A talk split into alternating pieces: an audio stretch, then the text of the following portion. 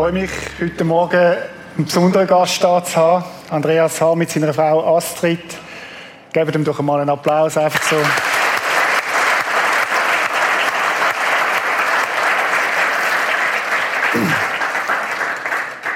Andreas, Sie leben in Hochdorf im Kanton Luzern. Wie lange, wann bist du aufgestanden heute Morgen, um im 9. Gottesdienst bei uns zu sein? 10 ab 5. 10 ab 5. Jetzt ist es nicht so, dass es dort, ja genau. Jetzt ist es nicht so, dass du mit dem Rollstuhl dahin gerollt wärst oder so, sondern äh, warum musst du so früh aufstehen? Ich brauche am Morgen so etwa zwei Stunden für meine Morgenpflege. Und dann kann ich erst zum Morgen auch und dann sind wir abgefahren. Und wegen dem geht das sehr lang. Wunderbar. Danke vielmals, dass ihr das auf euch genommen habt. Andreas, es gibt ein Datum in deinem Leben, wo einschneidend ist, wo es vorher und es nachher gibt. 27. Juni 2017 hat sich dein Leben schlagartig verändert. Was ist passiert? Ja, ich bin dann mit unserem Sohn Christoph auf einer Mountainbike-Freizeit in Österreich. Und an dem Tag sind wir unterwegs gewesen und ich habe früher wieder daheim zum Freizeitheim. Und dann bin ich auf einer normalen Asphaltstraße runtergefahren es hat ein eine enge Kurve gegeben. Ich habe Kontrolle verloren über das Bike und bin dann gestürzt, also vorne übergeflogen. Nachher bin ich auf der Straße gelegen. Ich lange so mein Bein an und das fühlt sich an wie ein fremdes Bein. Also keine Rückmeldung, dass ich das Bein anlange. Dann sind Leute um mich gestanden, haben telefoniert. Es ist ein Krankenwagen gekommen, ein Helikopter und bin dann ins Spital gekommen für eine Notfalloperation. Wir haben ein Bild, das ziemlich dramatisch aussieht. Äh, ich nehme an, das ist eben ein Intensivzimmer. Wann hast du das erste Mal so realisiert, jetzt wird es nicht mehr sein wie früher? Hat es den Moment gegeben, wo du dich magst erinnern, wo du sagst, dort habe ich das gespürt und wie war das? Gewesen? Ja, ich habe es schon vermutet, als ich auf der Straße gelegen bin und mein Bein angelangt habe.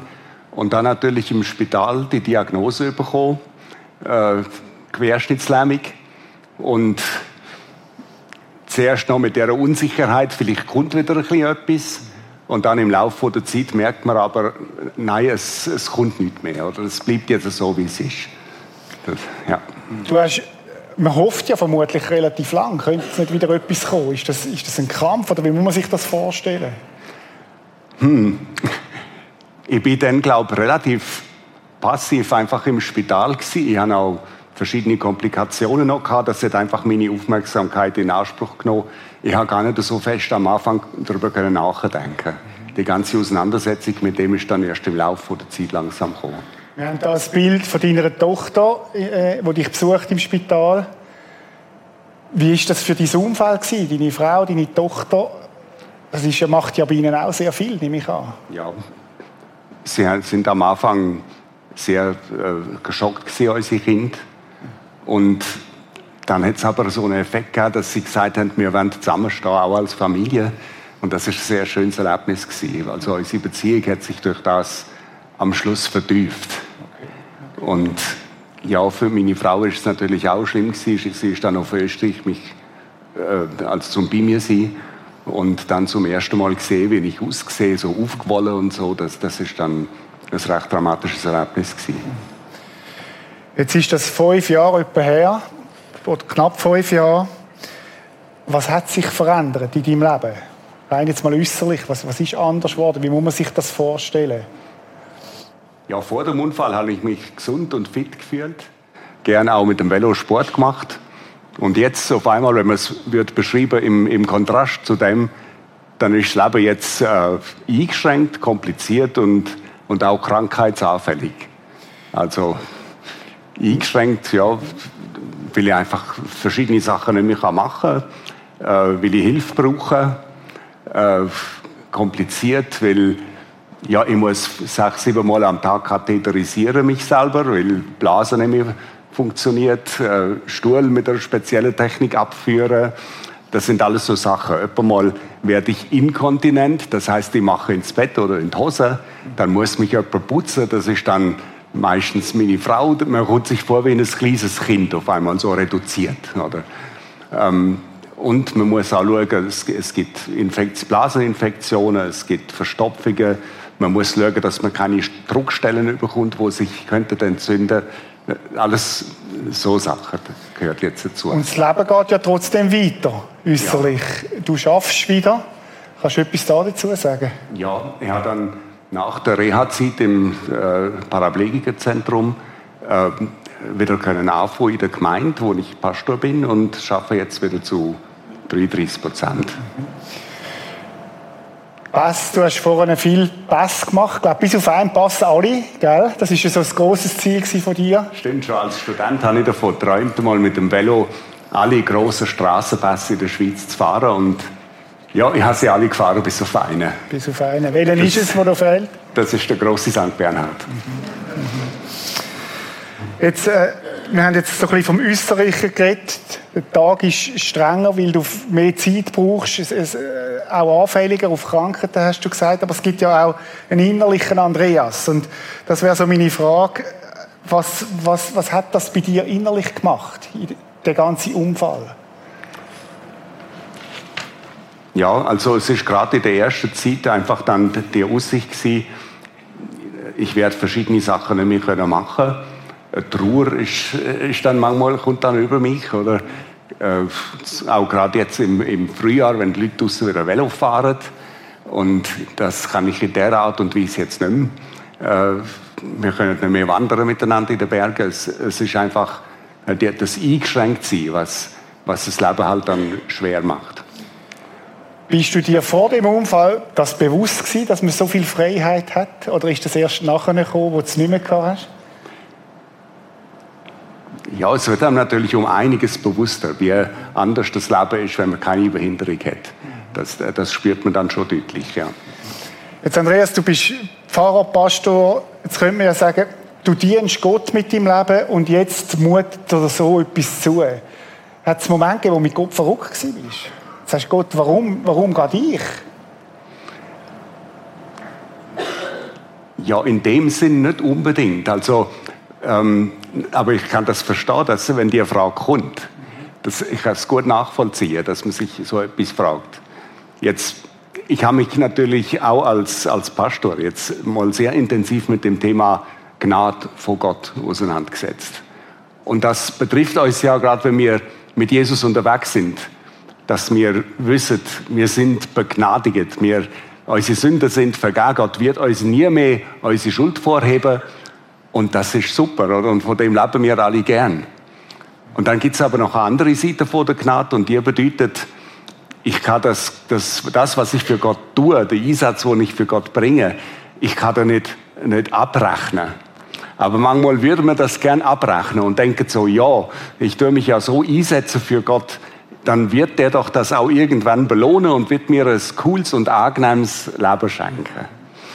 Und da habe ich mir merken, wo ich so über Gnade nachgedacht habe, das stimmt so nicht. Gott hat mir schon alles geschenkt. Er hat mir den Himmel schon geschenkt. Er hat sich schon total für mich investiert. Er schuldet mir nichts. Und wenn ich das mal verstanden habe, dann, dann habe ich können mit dem leben. Das, ich muss das nicht abrechnen, was ich für Gott mache. Er ist es wert. Oder? Das ist ja schon noch krass. Du erlebst so einen Unfall wo dein Leben von einem Moment auf den anderen von großer Freiheit mit allen Pässen von dem schönsten Land auf der Welt äh, hast können befahren und nachher das und du redest von Gnade. Ist das nicht irgendwie, beißt sich das nicht? ja, also könnte man sich jetzt fragen, ist das, wo, ist das ein Gott von der Liebe, oder? Mhm. Wobei, und das kann ich auch wieder gut verstehen, dass die Frage kommt, ja, ist er mir jetzt wirklich noch gnädig oder hat er jetzt irgendetwas gegen mich oder hat er mich einfach vergessen oder so?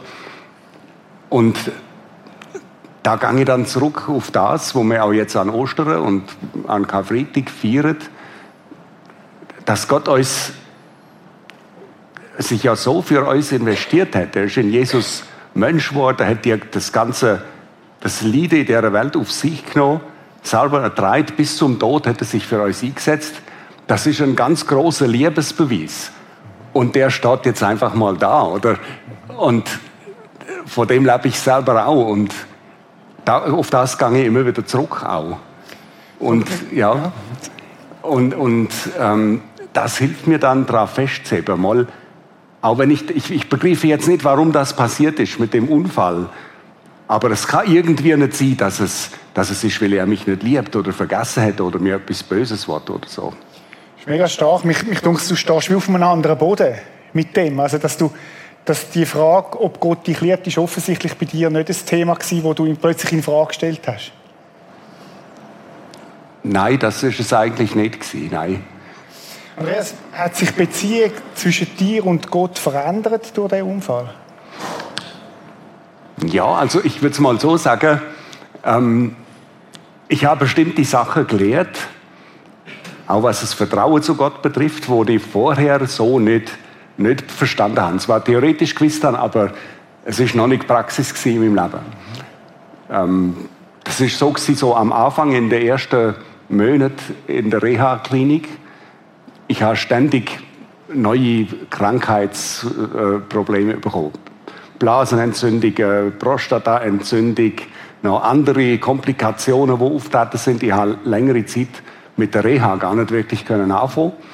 Und dann kommt so das Denken, was soll jetzt das? Oder es, es geht mit mir der Bach aber es wird nicht besser, es wird immer schlechter. Wo führt das hin? Was soll das? Und dann auf einmal müssen merken, ich habe mein Leben überhaupt nicht mehr im Griff. Ich bin völlig ausgeliefert. Ich habe die Kontrolle völlig verloren.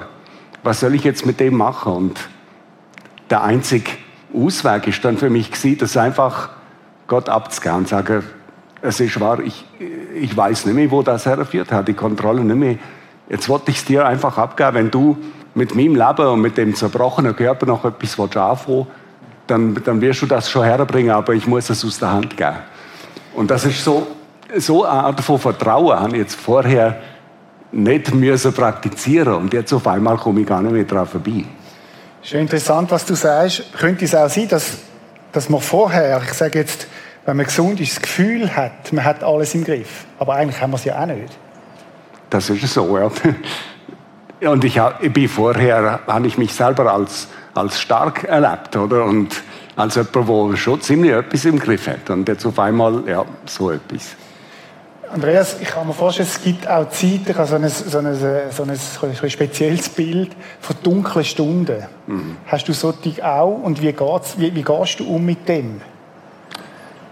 Ja, das, das habe ich auch. Es gibt so Momente, wo, wo, wo ich das alles mit den, mit den Einschränkungen und mit dem ausgeliefert sein einfach nicht mehr haben Oder weiß noch, an einem Morgen, ich bin wieder im Badzimmer, mache mein ganze Morgenprozedere und ich hocke dort und, und heule einfach vor mich hin. Und dann hat meine Frau das entdeckt und sie kommt rein, hat mich tröstet. Wir haben nachher zusammen, zusammen gebetet. Ich habe das, dass Gott klagt oder dass ich will das nicht mehr haben, das ganze Zeug. Und dann habe ich Jesus bittet und gesagt, jetzt Jetzt bist du heute meine, meine Motivation und, und mein Seelenfrieden. Und so bin ich dann langsam zur Ruhe gekommen und habe mich wieder am Alltag zuwenden. Das ist ein interessantes Stichwort gesagt, Klagen. Kannst du uns etwas sagen über das Klagen? Der Wert vom Klagen? Ja, ja. Ich habe das auch wirklich in der Bibel neu entdeckt mit den Klagenpsalmen, die es gibt in der Bibel oder beim Hiob, wo auch über sein Lied und, und seine Verzweiflung und seine Wut, wo das einfach zum Ausdruck bringt und Gott sagt. Oder der Hiob, wo auch ganz schwer muss Lieder mit Krankheit und was nicht alles, äh, sagt zu Gott sogar so etwas. Oder du hast mich ja nur deshalb geschaffen, damit du nachher in meinem Leben kannst Sünd entdecken und mich dann bestrafen. Oder du wolltest mir ja nur einen auf den Deckel geben. So redet er mit Gott und, und Gott vertreibt das. Und ich bin überzeugt, dass Gott sich unsere Ehrlichkeit wünscht. Und dass, dass, dass so äh, das Ausschütten vom ganzen Herz vor Gott, das kann auch einfach äh, ein Ausdruck vom Vertrauen sein. Starker Satz, oder? Gott wünscht sich uns unsere Ehrlichkeit. Und offensichtlich bist du ehrlich mit ihm unterwegs. Und, und, und wie du sagst, man kann es Gott auch zumuten. Jetzt bist ja du auch Theolog und es gibt ja die große Theodizee-Frage. Warum lädt Gott das zu? Was antwortest du darauf? Ja, das, das ist eine ganz schwierige Frage aus der Theologie. Warum, wenn Gott Liebe ist und wenn er gleichzeitig auch noch allmächtig ist, warum tut er das Leiden in dieser Welt nicht einfach beseitigen? Das, er könnte das doch, oder? Und das ist auch wirklich nicht einfach zu verstehen. Es gibt so Teilantworten, oder? Man kann sagen, ja, das meiste Leiden auf dieser Welt wird von Menschen produziert, wo in ihrer Bosheit und Sündigkeit da Kriege machen und was nicht alles. Aber es erklärt nicht alles. Oder warum tut es Gott nicht wenigstens ein bisschen einschränken, dass es nicht ganz so schlimm ist? Oder? Es gibt nicht eine letzte Antwort auf das. Gott ist auch, ist auch unverständlich. Aber etwas steht trotzdem, sagen wir mal, wie ein, ein starker Fels im Ruhm. Und das ist das, dass er ja selber eingestiegen ist in die Welt mit all dem Leiden, mit all dem Bösen, was es gibt, hat das an seinem eigenen Körper in Jesus mitgemacht, durchgemacht, erlebt und ist bis zum Tod da, da reingegangen. Und wenn das so ein Gott ist, dann, dann ist er doch auch gleich vertrauenswürdig, auch wenn ich ihn in so manchen Sachen nicht begreife. Das ist ja auch ein starkes Bild, das du brauchst jetzt, oder? dass Gott dort drin hineingegangen ist, Leiden mit, er kann mitempfinden mit dir. Das, das würde ich unbedingt so sehen, dass er, dass er wie zu mir sagt, schau mal, an dem tiefsten Punkt, wo du jetzt erlebst, da bin ich auch schon gewesen und ich bin an deiner Seite gerade jetzt. Wir haben die letzten drei Wochen haben wir äh, uns über den Himmel Gedanken gemacht, haben einen Text mitgebracht aus Offenbarung 21 hat gedacht, ich möchte dich, dich fragen, was der dir bedeutet. Ich lese ihn mal vor. Er wird ihnen alle Tränen abwischen. Es wird keinen Tod mehr geben, kein Leid, keine Klage und keine Schmerzen. Denn was einmal war, ist für immer vorbei. Der auf dem Thron saß, sagte, sieh doch, ich mache alles neu. Hm. Was bedeutet so ein Text dir? Ja, das ist die unsere große Hoffnung. Oder? Und, äh, das bedeutet für mich viel Entspannung. Weil, wenn das stimmt, oder, dass mir auf so etwas zugeht, dann, dann muss ich nicht mehr versuchen, jetzt die Erfüllung nur von dem Leben da zu erwarten. Oder dann muss das nicht mehr auspressen wie eine Zitrone, das Restchen von Leben, was ich vielleicht noch vor mir habe. Oder? Sondern ich kann irgendwo durchgelassen sein und weiß, es gibt noch eine Zukunft, es gibt eine Fortsetzung. Äh, ich muss das, die Erfüllung vom Leben nicht von dem erwarten, was jetzt möglich ist, weil, weil sonst hätte ich mit meinen Einschränkungen ziemlich schlechte Karten, oder um noch ein erfülltes Leben zu können zu haben. Es hat ja mal einen James Bond-Film gegeben mit dem Titel Die Welt ist nicht genug. Geht das ja. in die Richtung? Das, ja, das geht durchaus in die Richtung. Das, äh, wenn die Welt alles wäre, dann wäre es für mich jetzt nicht mehr genug. Mhm dann müsste ich sagen, oh blöd, also es sieht schlecht aus. Oder?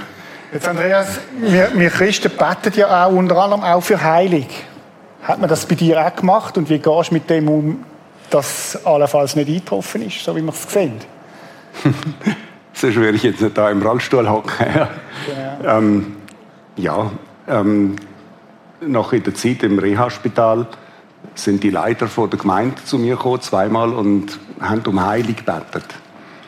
Und es hat zwar eine, eine gesundheitliche Stabilisierung gegeben, aber im Rollstuhl bin ich nach wie vor. Und es gibt auch Situationen, wo ich selber dafür bete. Oder gerade wenn ich wieder so eine Phase, so einen Moment habe, wo, wo die Trauer über das, was nicht mehr möglich ist, mich so überkommt. Da habe ich auch schon gebetet, Herr, du könntest mich doch auch heilen, oder willst du es nicht machen? Oder, ähm, und ich bin überzeugt, dass das darf ich auch. Und, und wenn jemand für mich um Heilig wird die beten, dann darf er das gerne machen. Aber ich habe auch gemerkt, ähm, Frieden habe ich dann, wenn ich das auch Gott überlasse. Sonst könnte man ja denken, ja, wieso ist es nicht passiert? Ja, wieso äh, wird mich Gott doch strafen oder was weiß ich? Oder ist irgendetwas bei mir nicht in Ordnung, dass es nicht funktioniert oder so? Und das, das wäre qualvoll. Oder? Und könnte es nicht auch ein Wunder sein, dass du heute so mit dem kannst umgehen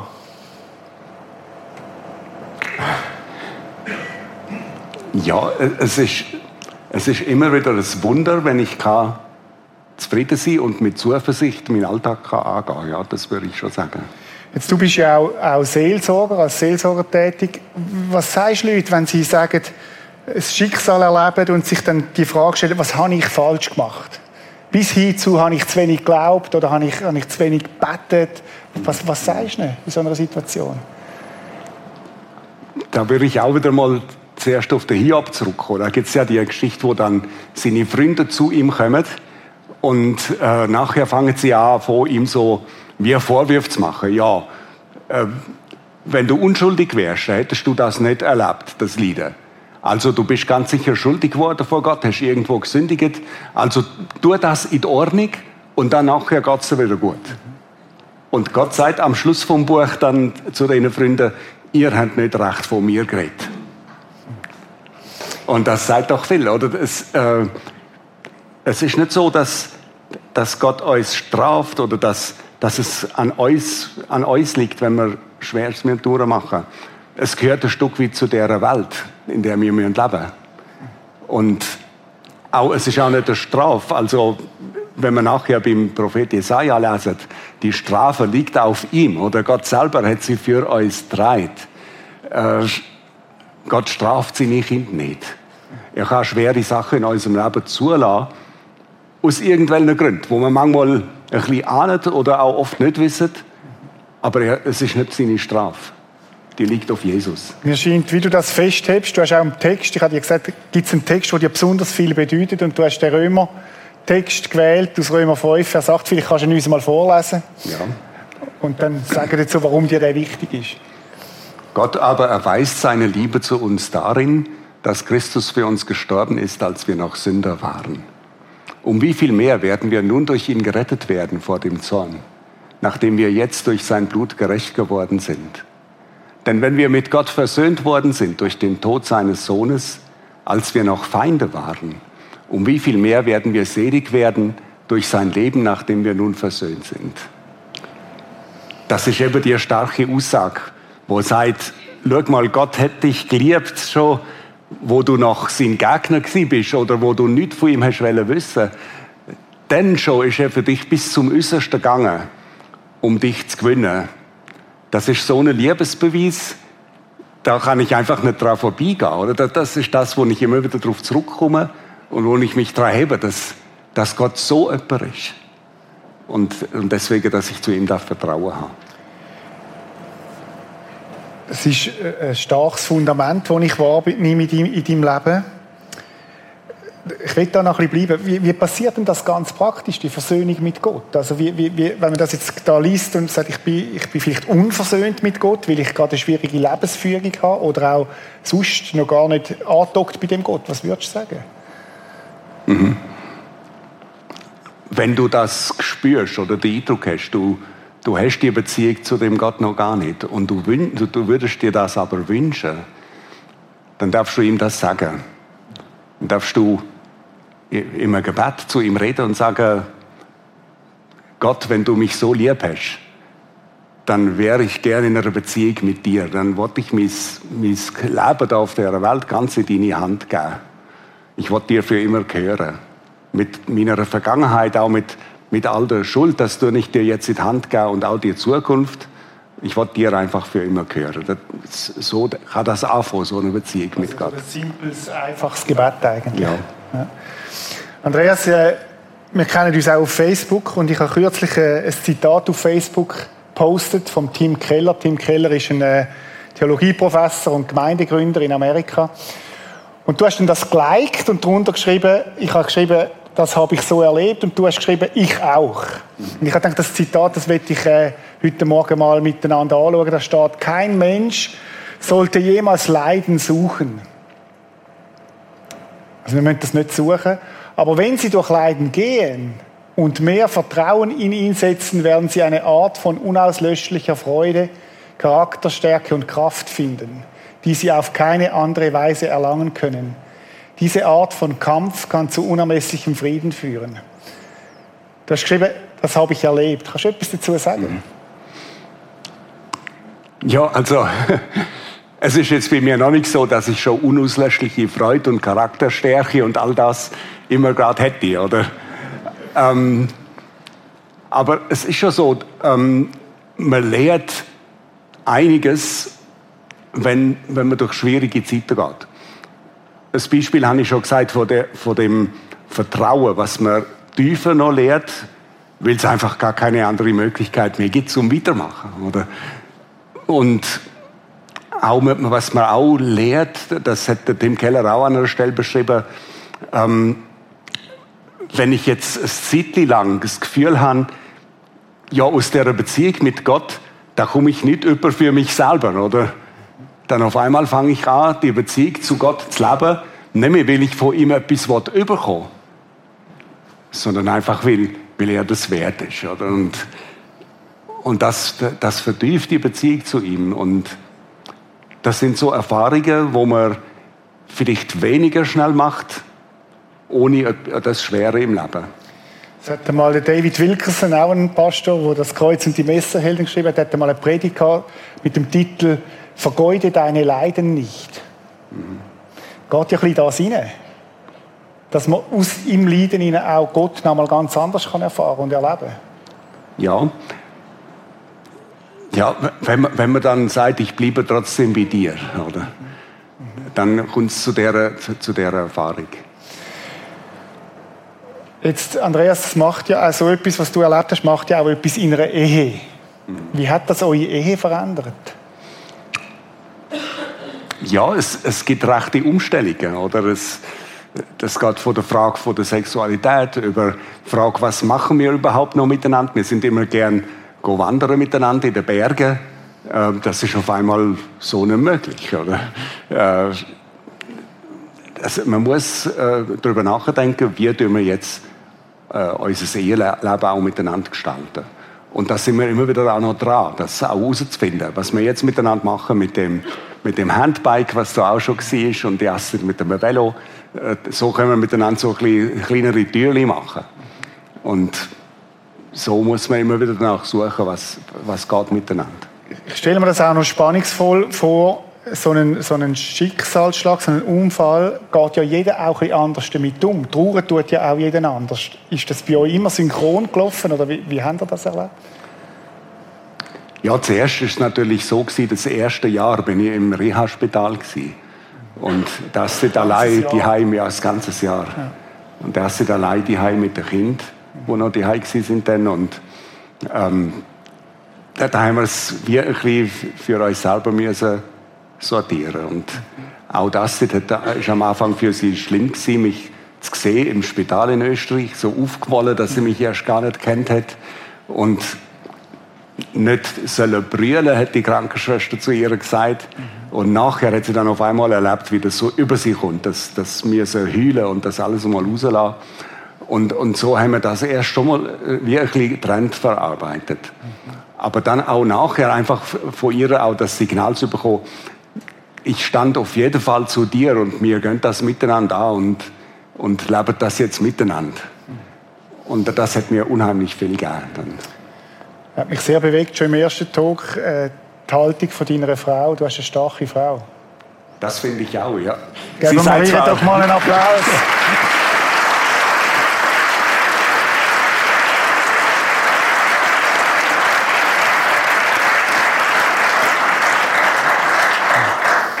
Was hast du sagen, sie sagt?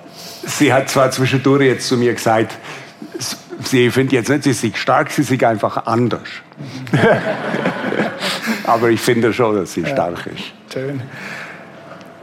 Ich möchte nochmal für dich als Seelsorger, du hast ja auch eine Autorität an diesen Themen, was Leiden ist, oder das, was du selber erlebt hast, wo Gott dir auch eine Autorität gibt. Das merkt man auch, wenn man mit dir redet. Wenn jetzt Leute da sind, die momentan gerade Schwieriges erleben. Das muss nicht körperlich sein, das kann seelisch sein, das kann eine Beziehung sein, die auseinander ist, das kann ein, Todesfall sein, aber auch ein körperliches Leiden. Und sie sind so voll in dem hinein. Was ratest du ihnen? Was würdest du ihnen mitgeben? Ich würde erst mal sagen, du darfst es klagen vor Gott. Oder du darfst ihm auch die, der, der Frust und vielleicht die Wut, wo in dem Herz ist, du darfst ihm das sagen. Oder so haben es die Klage, die Autoren der Klagepsalmen, der Hiobs, die haben es auch so gemacht. Ähm, bist ehrlich vor Gott mit, dem, mit den Emotionen, die du hast. Das Zweite wäre vielleicht, tue keine flachen Antworten entgegennehmen. Oder es, dann kommen die Leute auf einen zu und sagen, es wird schon wieder besser. Oder, oder ich, ich weiß, wie es dir geht, ich habe etwas Ähnliches erlebt. Das ist Unsinn. Das ist nie ähnlich oder das Gleiche. Oder, das musst du nicht entgegennehmen oder, oder dich nicht abziehen lassen. Oder auch, ja, du hast irgendwie, vielleicht, vielleicht ist dein Glaube nicht stark genug oder so Zeug. Das stimmt alles nicht. Das musst du nicht entgegennehmen. Und dann würde ich, würde ich sagen, schau auf die, auf die Grundlage vom Glauben, wie die Stelle aus dem Römerbrief, wo wir vorhin angeschaut haben. Wie Gott seine Liebe schon bewiesen hat und hebt dich an dem. Und bleib bei ihm und du wirst auch erleben, dass, dass er doch treibt. Oder so, wenn ich es auch erlebt habe, dass ich wieder meinen Alltag kann angehen kann. Und dann, es gibt natürlich auch, es gibt die Situation, wo, wo dich das so quält und plagt, dass du sagst, ich kann jetzt im Moment nicht glauben. Dann bleib mit dem nicht allein, sondern sag's anderen und vielleicht hast du Leute, wo du Vertrauen hast, wo auch an Jesus glauben und dann, dann bitte sie doch für dich jetzt zu glauben. Und dann darfst du wissen, Gott lädt dich nicht aus seiner Hand. Auch wenn du jetzt nicht kannst glauben. Dass es also nicht nur für Bitte gibt, sondern auch für Glauben. Ja, bin ich überzeugt, ja. Jetzt kehren wir mal noch Zeit. Was ratest du uns? Wie gehen wir um mit Menschen, die in schwierigen Phasen sind oder schwieriges erleben? Was würdest du sagen? Was ist ein guter Rat? Ja, also erstmal nicht versuchen, das irgendwie das Leiden vom anderen zu rationalisieren oder mit so flachen Antworten zu kommen, wie wir vorhin gesagt haben. Du als Pastor kannst doch schon mit dem umgehen, zum Beispiel. Ja, genau, ja, so etwas. Mhm. Das ist eben gerade eben nicht einfach gern, oder? Das, mhm. ähm, am Anfang haben es die Freunde vom Hiob ganz gut gemacht, wo sie gekommen sind zu ihm. Sie sind sieben Tage lang mit ihm einfach da gehockt und haben zusammen mit ihm brüllt. Das wäre vielleicht mal ein guter Umgang. Einfach zum, äh, zum sagen, nicht versuchen, irgendetwas zu erklären oder irgend so einen flachen Trost abzugeben, sondern einfach zu kommunizieren, ich stand zu dir, ich, ich bin bei dir, ich gang auch mit dir, so gut ich das kann, oder? So eigentlich hat es meine Frau mir auch kommuniziert und das, das ist unglaublich stark gewesen. Wow. Jetzt, äh, Andreas, wenn Leute da sitzen oder am Livestream oder im Kino sind und sagen, ja, der Andreas, der hat's gut, der hat den Gott schon kennt vorher. Und das ist ja offensichtlich auch eine tolle Ressource in deinem Leben, wenn man es mal so ein bisschen banal ausdrücken wie, wie kommt man zu dieser Beziehung? Nochmal, wenn jetzt jemand noch keine Beziehung hat zu dem Gott, was würdest du ihm raten? Ich würde sagen, Schau dir Jesus an im Neuen Testament, in der Bibel. Schau dir das an, gerade jetzt in der Osterzeit, wie er sich für dich investiert bis zum Äußersten, bis zum Tod. Und vielleicht gibt es einen Grund, wo du sagst, mal, ich könnte ihm vertrauen. Und dann gang Schritt auf ihm zu. Und sag ihm das. Sag ihm das, ich würde gerne eine Beziehung mit dir haben. Ich würde gern dir vertrauen und mein Leben in deine Hand legen. Und, und so kann die Beziehung mit, mit ihm beginnen. Andreas, ich finde es mega stark, dass du sagst, dass dein Vertrauen zu ihm wie noch gewachsen ist durch das Schwierige durch, dass, dass, dass da etwas in der, in der Realität angekommen ist, sage ich jetzt einmal. Ich möchte dir danken für das, dass du das so bei uns teilst. Ich möchte auch der Astrid danken, einfach für, für das, was ihr ausstrahlen und sind. Und für mich sind das so ein lebendiges, lebendige Hoffnungsträger für das, was ihr ausstrahlt. Ich möchte euch ganz herzlich danken, einfach, dass ihr gekommen sind. Darf ich dich bitten, für jetzt noch zu beten mit uns? Ich würde gerne nachher auch noch für dich beten. Einfach, vielleicht gerade auch für Menschen, die in schwierigen Situationen drin sind, im Trauer sind oder auch, auch im Zerbruch. Äh, darf ich dich bitten dazu? Gerne lieber Vater im Himmel, ich möchte am Anfang einfach nochmal danken für den, den Liebesbeweis, wo du uns hast gegeben, dass, dass Jesus Christus sich investiert hat in uns, das Leiden von dieser Welt auf sich genommen hat und bis zum Äußersten gegangen ist. Wegen uns, um, um eine Beziehung zu uns zu haben. Danke, dass du auch dreist in der schwierigsten Stunde, dass du sagst, ich bin neben dir. Ich, ich bin selber an dem Punkt gewesen. Und ich verstand dich und ich trage dich. Ich möchte dich jetzt für jeden bitten, der da ist und, und ringt mit etwas ganz Schwerem in seinem Leben. Ich möchte dich bitten, dass du genau diese Person das erleben lässt. Und wenn jemand da ist, der die Beziehung zu dir noch nicht hat oder sich nicht sicher ist, dass du ihnen begegnest, dass sie können Vertrauen fassen zu dir, zu deiner Liebe, ihr Leben in deine Hand geben und dann auch dreit sie. Und danke für die Hoffnung auf die Zukunft bei dir, wo du uns schenkst, wo uns entspannt, dass das Leben nicht alles ist. Danke für all das, was du uns schenken. Amen. Vater im Himmel, wir möchten dir auch als ganze Kirche danken für das Leben von Andreas und Astrid Hahn.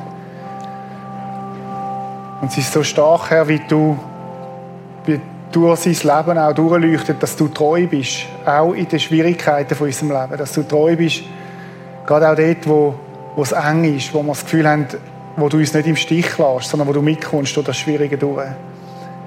Ich möchte danken für die Hoffnung, die durchscheint, gerade auch durch, durch das Brochensein von Andreas Hahn. Und ich finde das mega stark und wir möchten dir danken dafür, Jesus. Und wir möchten euch, Andreas und Astrid, einfach auch als ganze Kirche euch wirklich segnen auch.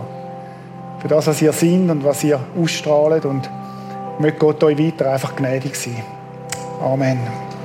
Amen. Danke vielmals, Andreas, für deine Transparenz, für euer Dasein. Es ist mega stark. Gebt ihm doch einen Applaus.